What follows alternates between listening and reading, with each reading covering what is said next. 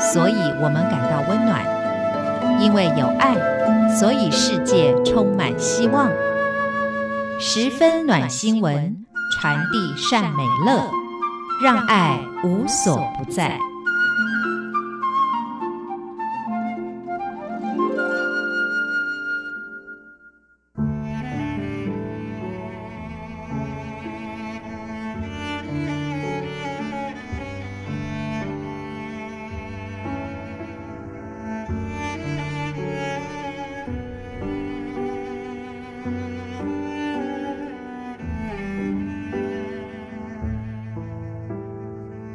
各位好，欢迎收听今天的十分暖新闻，我是 Simon 范崇光。今天要带来的还是有关于一九一九陪读班，透过陪伴以及生命教育，改变孩子的经过。爱国普部落位在台东大武乡，居民是以台湾族为主。入夜以后，部落异常的宁静，因为这里没有网咖和卡拉 OK，甚至也听不到狗叫。爱国普一九一九陪读班主任伊亚斯数来来牧师笑着说：“我们这里真的没有狗啊！”牧师的头发又黑茂密，配上粗框眼镜，看起来就是一个型男。时尚感十足。目前，爱国普一九一九陪读班有国小生八名，国中生六名，都来自附近的大鸟国小爱国普分校。牧师表示，学校学务主任会介绍有需要的孩子前来。虽然陪读班位置比较偏远，但是却年年获奖。牧师一一数算，有全国原住民绘画特优、台东县英文朗读第一名、台东县英文说故事比赛奖，连去年大鸟国小县长奖也是我们班上的孩子获得。在一百零四年的时候，还有五名孩子保送进了台东军医实验高级中学的国中部。学杂费全免哦。牧师表示：“谁说原住民女生只能当护士，男生只能当兵？只要好好教育，他们也能闯出一片天。”由于担任过社工，牧师特别会找资源。前年的暑假，就曾经带所有师生到台北旅游三天。全部十二万的费用都是他募款募来的。平时他也会引进各种师资与淫会，让孩子学作文、数理、英文、绘画、音乐等。他的教育理念是：有刺激才有成长。从成果来看，的确刺激的很有效果。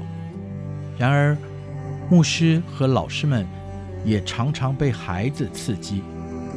去年暑假，牧师邀请台湾棋王王元军来陪读班，竟然意外地改变了自己的观念。大竹不管何时何地都在放空，在老师眼中，他是个普通甚至憨直的孩子。但是和齐王对弈的时候，却大大展露下棋的天分。齐王离开以前，还特别指着大竹说：“这个孩子是明日之星。”牧师发现，真的每个孩子是独一无二的，不能用一个模子把他们全部都框住。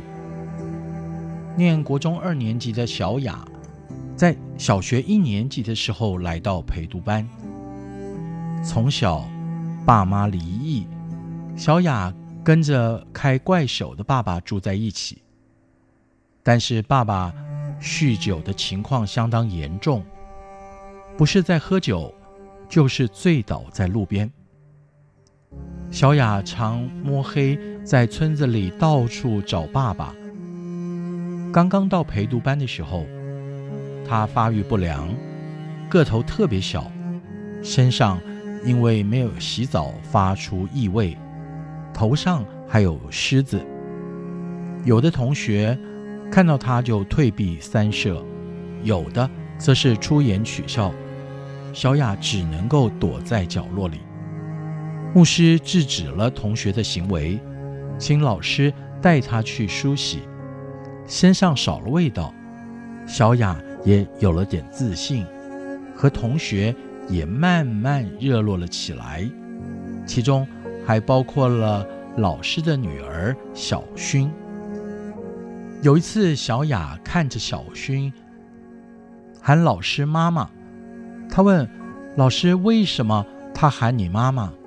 妈妈是什么啊？”原来小雅的小脑袋里没有妈妈的概念。心疼的老师弯下腰来，捧着她的脸，柔声地说道：“因为她是我生的啊。”说完，抱了抱小雅，对她说：“小雅，也可以叫老师妈妈。”因为老师也爱你哦。听完，小雅开心地笑了。我有妈妈了。陪读班每天晚上八点钟关门，小雅总是最晚走的，因为常常等不到爸爸来接，逼得老师们常常要带小雅上演寻亲记。最后，为了让小雅生活得更规律。晚上有个固定的地方住，陪读班找上他的姑姑，希望小雅能够住到他家。可是，开杂货店的姑姑面有难色地说：“哎，不好啦，我开店都忙到很晚，家里又小，不适合让孩子来啦。”总之，他搬出了各种理由拒绝。哦，后来才知道，原来小雅会偷东西。有一次，小雅失风，朋友告到老师那里，于是老师将小雅带进房间，对她说：“小雅，老师爱你，但偷东西是不对的。你如果真的偷东西，跟我说，老师会买给你，知道吗？”小雅的眼眶泛红，点点头。是的，妈妈。从此，小雅没有再偷过东西。原来，姑姑以前就曾经接小雅到家里，但是钱或者商品常常不见，屡次劝导无效，只能让小雅离开。还好，经过多次沟通。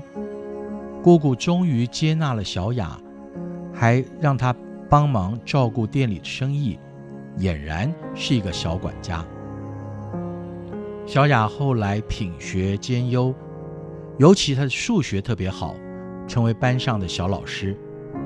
三年以前，还以县长奖从大鸟国小毕业。如果没有陪读班，小雅很可能会辍学。在街上游荡，或者因为偷窃进感化院，在贫穷的循环中虚度一生。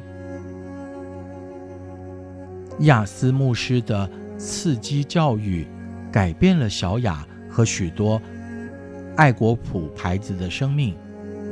诚如他所说的，只要好好的教育，我们的孩子也能闯出一片天。以上就是在台东的爱国谱所发生的事情。